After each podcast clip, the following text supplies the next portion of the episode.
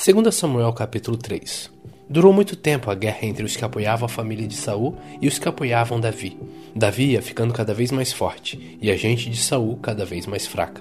Os filhos de Davi que nasceram na cidade de Hebron são estes. O primeiro foi Amon, filho de Ainuã, da cidade de Jezreel. O segundo foi Quileabe, filho de Abigail, viúva de Nabal, da cidade de Carmelo. O terceiro foi Absalão, filha de Macá, que era filha de Talmai, rei de Jesur. O quarto foi Adonias, filho de Ragite. O quinto foi Cefatias, filho de Abital. O sexto foi Itreão, filho de Eglá, esposa de Davi. Todos esses filhos de Davi nasceram em Hebron. Enquanto continuava a luta entre os que apoiavam a família de Saul e os que seguiam Davi, Abner ficava cada vez mais poderoso entre a gente de Saul. Um dia, Isbosete, filho de Saul, acusou Abner de ter tido relações com uma concubina de Saul, chamada Rispa, filha de Aias. Abner ficou furioso com isso e disse: você pensa que eu sou traidor? Pensa que eu passei para o lado da tribo de Judá? E continuou: Desde o começo tenho sido fiel à causa de Saul, seu pai, e aos seus irmãos e aos seus amigos, e tenho evitado que você seja derrotado por Davi. No entanto, hoje você me acusa de ser culpado no caso dessa mulher?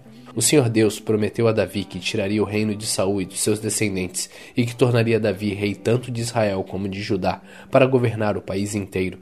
Que Deus me mate se eu não fizer que isso aconteça. Esbocete tinha medo de Abner, por isso não disse nada.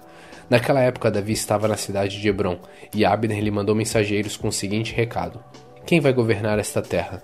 Faça um acordo comigo e eu ajudarei a levar todo o povo de Israel para o seu lado. Davi respondeu: Muito bem, eu farei um acordo com você, porém com uma condição. Quando vier falar comigo, você vai me trazer Mical, filha de Saul.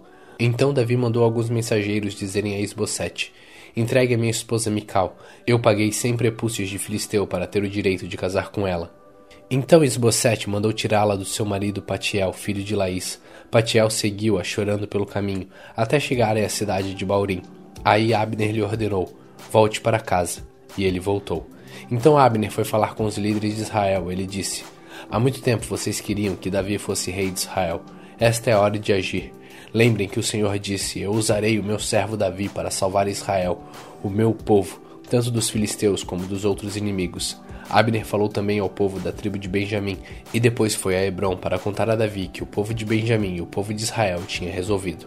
Abner, com vinte homens, foi a Hebron para se encontrar com Davi, e este lhe ofereceu uma festa. Abner disse a Davi: Eu irei agora e conquistarei todo o povo de Israel para o Senhor, e eles o aceitarão como rei. Aí o Senhor terá o que deseja e governará o país inteiro. Então Davi deixou Abner ir embora em paz. Pouco tempo depois, Joabe e os outros oficiais de Davi voltaram de um ataque rápido, trazendo muitas coisas que haviam tomado dos inimigos. Mas Abner não estava mais em Hebron com Davi, porque este já o havia deixado ir embora em paz. Quando Joabe chegou com seus soldados, contaram-lhe que Abner havia ido falar com o rei Davi e que este o havia deixado ir embora em paz. Então Joabe foi falar com o rei. Ele disse: O que foi que o senhor fez? Abner veio aqui e o senhor deixou que ele fosse embora sem mais nem menos? Ele veio para enganá-lo, para ficar conhecendo todos os lugares onde o senhor vai e tudo o que faz. E o senhor sabe disso. Logo que saiu perto de Davi, Joabe mandou mensageiros atrás de Abner. Eles o alcançaram no poço de Sira e o trouxeram de volta, mas Davi não ficou sabendo disso. Quando Abner chegou a Hebron, Joabe o levou para o lado do portão, como se quisesse falar com ele em particular, e enfiou um punhal na barriga dele. Assim Abner, filho de Ner, foi assassinado por ter matado Azael, irmão de Joabe. Quando soube disso, Davi disse: o Senhor Deus sabe que eu e os meus seguidores não temos nenhuma culpa no assassinato de Abner. Que o castigo por este crime caia sobre Joabe e toda a sua família. Que nunca faltem na sua família homens que tenham gonorreia ou doença contagiosa de pele, ou que sejam capazes de fazer somente o trabalho de mulher, ou que sejam mortos em batalha, ou que não tenham o que comer.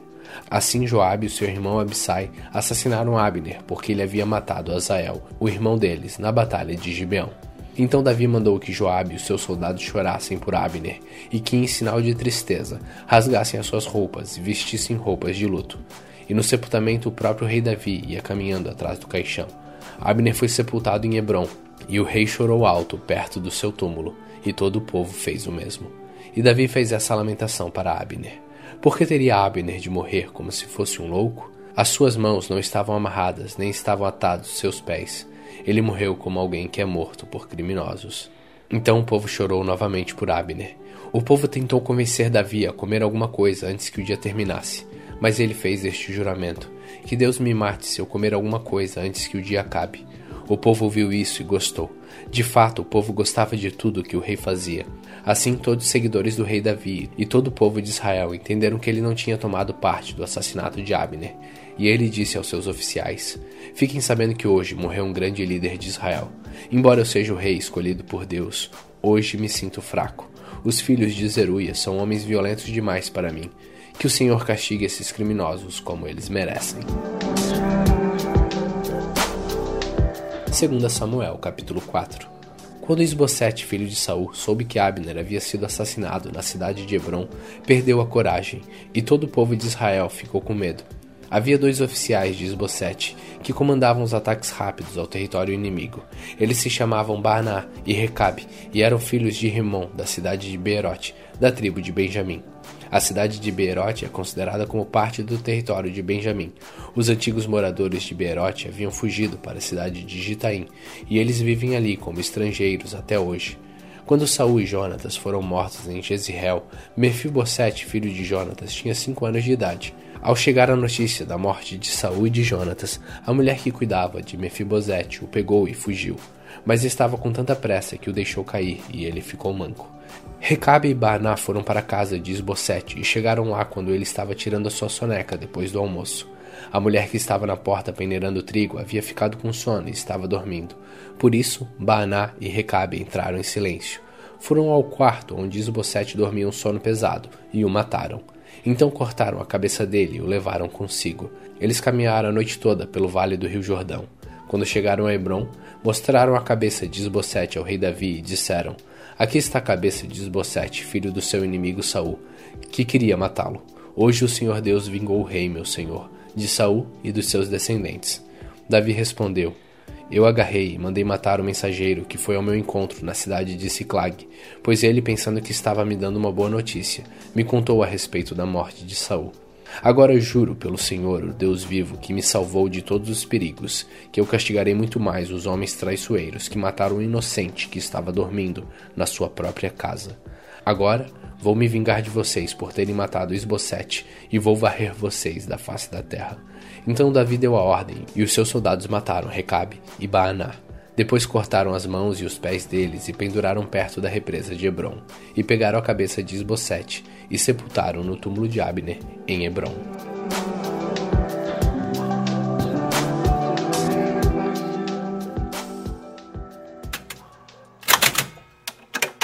Salmos capítulo 137 Sentados na beira dos rios da Babilônia, chorávamos quando lembrávamos de Jerusalém. Penduramos as nossas liras nas árvores que haviam ali. Aqueles que nos levaram como prisioneiros mandavam que cantássemos. Eles diziam: Cantem para nós as canções de Sião. Mas em terra estrangeira, como podemos cantar um hino a Deus, o Senhor? Que nunca mais eu possa tocar a harpa se esquecer de você, ó Jerusalém. Que nunca mais eu possa cantar se não lembrar de você, se não pensar em você como a maior alegria da minha vida. Lembra, ó Senhor Deus, do que os Edomitas fizeram no dia em que Jerusalém foi conquistada. Lembra de como diziam: arrasem Jerusalém até o chão. Babilônia, você será destruída. Feliz aquele que fizer com você o mesmo que você fez conosco, aquele que pegar as suas crianças e esmagá-las contra as paredes.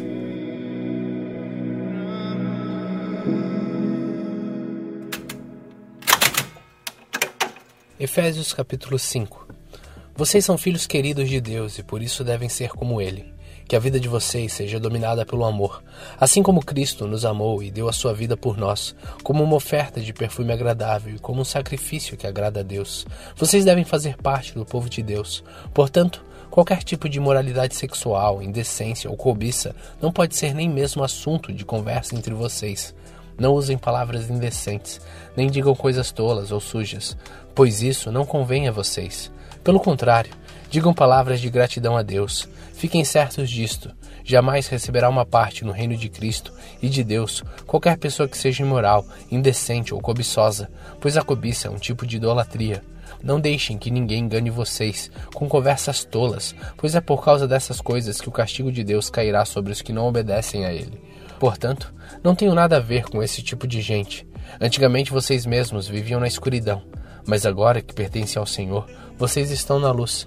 Por isso vivam como pessoas que pertencem à luz, pois a luz produz uma grande colheita de todo tipo de bondade, honestidade e verdade. Procurem descobrir quais são as coisas que agradam o Senhor. Não participem das coisas sem valor que os outros fazem, coisas que pertencem à escuridão. Pelo contrário, tragam todas as coisas para a luz, pois é vergonhoso até falar sobre o que essas pessoas fazem em segredo. E quando qualquer coisa é trazida para a luz, então a sua verdadeira natureza é revelada. Porque o que é claramente revelado se torna luz, e é por isso que se diz: Você que está dormindo, acorde, levante-se da morte, e Cristo o iluminará. Portanto, prestem atenção na sua maneira de viver. Não vivam como os ignorantes, mas como os sábios, pois os dias em que vivemos são maus. Por isso, aproveitem bem todas as oportunidades que vocês têm não ajam como pessoas sem juízo, mas procurem entender o que o Senhor quer que vocês façam. Não se embriaguem, pois a bebida levará vocês à desgraça, mas encham-se do Espírito de Deus. Animem uns aos outros com salmos, hinos e canções espirituais. Cantem de todo o coração, hinos e salmos ao Senhor. Em nome do nosso Senhor Jesus Cristo, agradeçam sempre todas as coisas a Deus, o Pai. Sejam obedientes uns aos outros, pelo respeito que têm por Cristo. Esposa, Obedeça ao seu marido como você obedece ao Senhor, pois o marido tem autoridade sobre a esposa, assim como Cristo tem autoridade sobre a igreja. E o próprio Cristo é o Salvador da igreja, que é o seu corpo. Portanto, assim como a igreja é obediente a Cristo, assim também a esposa deve obedecer em tudo ao seu marido. Marido, Ame sua esposa, assim como Cristo amou a igreja e deu a sua vida por ela. Ele fez isso para dedicar a igreja a Deus, lavando-a com água e purificando-a com a sua palavra e fez isso para também poder trazer para perto de si a igreja em toda a sua beleza, pura e perfeita, sem manchas ou rugas ou qualquer outro defeito. O homem deve amar a sua esposa assim como ama o seu próprio corpo. O homem que ama a sua esposa como ama a si mesmo, porque ninguém odeia o seu próprio corpo. Pelo contrário, cada um alimenta e cuida do seu corpo, como Cristo faz com a igreja, pois nós somos membros do corpo de Cristo como dizem as Escrituras Sagradas. É por isso que o homem deixa seu pai e sua mãe para se unir com a sua esposa, e os dois se tornam uma só pessoa. Há uma verdade imensa revelada nessa passagem das Escrituras, e eu entendo que ela está falando a respeito de Cristo e da Igreja, mas também está falando a respeito de vocês. Cada marido deve amar a sua esposa como ama a si mesmo, e cada esposa deve respeitar o seu marido. Efésios capítulo 6 Filhos, o dever cristão de vocês é obedecer ao seu pai e à sua mãe, pois isso é certo. Como dizem as Escrituras, respeite o seu pai e a sua mãe. Esse é o primeiro mandamento que tem uma promessa, a qual é: faça isso a fim de que tudo corra bem para você e você viva muito tempo na terra. Pais, não tratem os seus filhos de um jeito que faça com que eles fiquem irritados. Pelo contrário, vocês devem criá-los com a disciplina e os ensinamentos cristãos. Escravos, obedeçam com medo e respeito aqueles que são seus donos aqui na terra e façam isso com sinceridade, como se estivessem servindo a Cristo não obedeçam aos seus donos só quando eles estiverem vendo vocês, somente para conseguir a aprovação deles, mas como escravos de Cristo, façam de todo o coração o que Deus quer. Trabalhem com prazer, como se vocês estivessem trabalhando para o Senhor e não para pessoas. Lembrem que cada pessoa, seja escrava ou livre, será recompensada pelo Senhor de acordo com o que fizer. Donos de escravo, tratem seus escravos também com respeito e parem de ameaçá-los com castigos. Lembrem que vocês e os seus escravos pertencem ao mesmo Senhor, que está no céu, o qual trata a todos igualmente. Para terminar, tornem-se cada vez mais fortes, vivendo unidos com o Senhor e recebendo a força do seu grande poder. Vistam-se com toda a armadura que Deus dá a vocês, para ficarem firmes contra as armadilhas do diabo. Pois nós não estamos lutando contra seres humanos, mas contra as forças espirituais do mal que vivem nas alturas, isto é, os governos, as autoridades e os poderes que dominam completamente este mundo de escuridão. Por isso, peguem agora a armadura que Deus lhe dá. Assim, quando chegar o dia de enfrentarem as forças do mal, vocês poderão resistir aos ataques do inimigo e depois de lutarem até o fim, vocês continuarão firmes, sem recuar. Portanto, estejam preparados. Usem a verdade como cinturão, vistam-se com a coraça da justiça e calcem como sapatos a prontidão para anunciar a boa notícia da paz, e levem sempre a fé como escudo, para poderem se proteger de todos os dardos do fogo do maligno. Recebam a salvação como capacete e a palavra de Deus como a espada que o Espírito Santo lhes dá. Façam tudo isso orando a Deus e pedindo a ajuda dele. Orem sempre, guiados pelo Espírito de Deus. Fiquem alertas. Não desanimem e orem sempre por todo o povo de Deus. E orem também por mim, a fim de que Deus me dê a mensagem certa para que, quando eu falar, fale com coragem e torne conhecido o segredo do Evangelho. Eu sou embaixador a serviço desse Evangelho, embora esteja agora na cadeia. Portanto, orem para que eu seja corajoso e anuncie o Evangelho como devo anunciar. Tíquico, nosso querido irmão e fiel servo no trabalho do Senhor, lhes dará todas as notícias a meu respeito, para que vocês possam saber como estou passando. Eu o estou enviando a vocês, para que ele conte como todos nós aqui estamos passando, a fim de que vocês fiquem animados com as informações que ele vai dar. Que Deus, o Pai e o Senhor de Jesus Cristo, deem a todos os irmãos paz e amor com fé, e que a graça de Deus estejam com todos os que amam nosso Senhor Jesus Cristo, com um amor que não tem fim. Hoje, no dia 138 de nossa leitura, terminamos a carta aos Efésios. Continue faminto, continue humilde.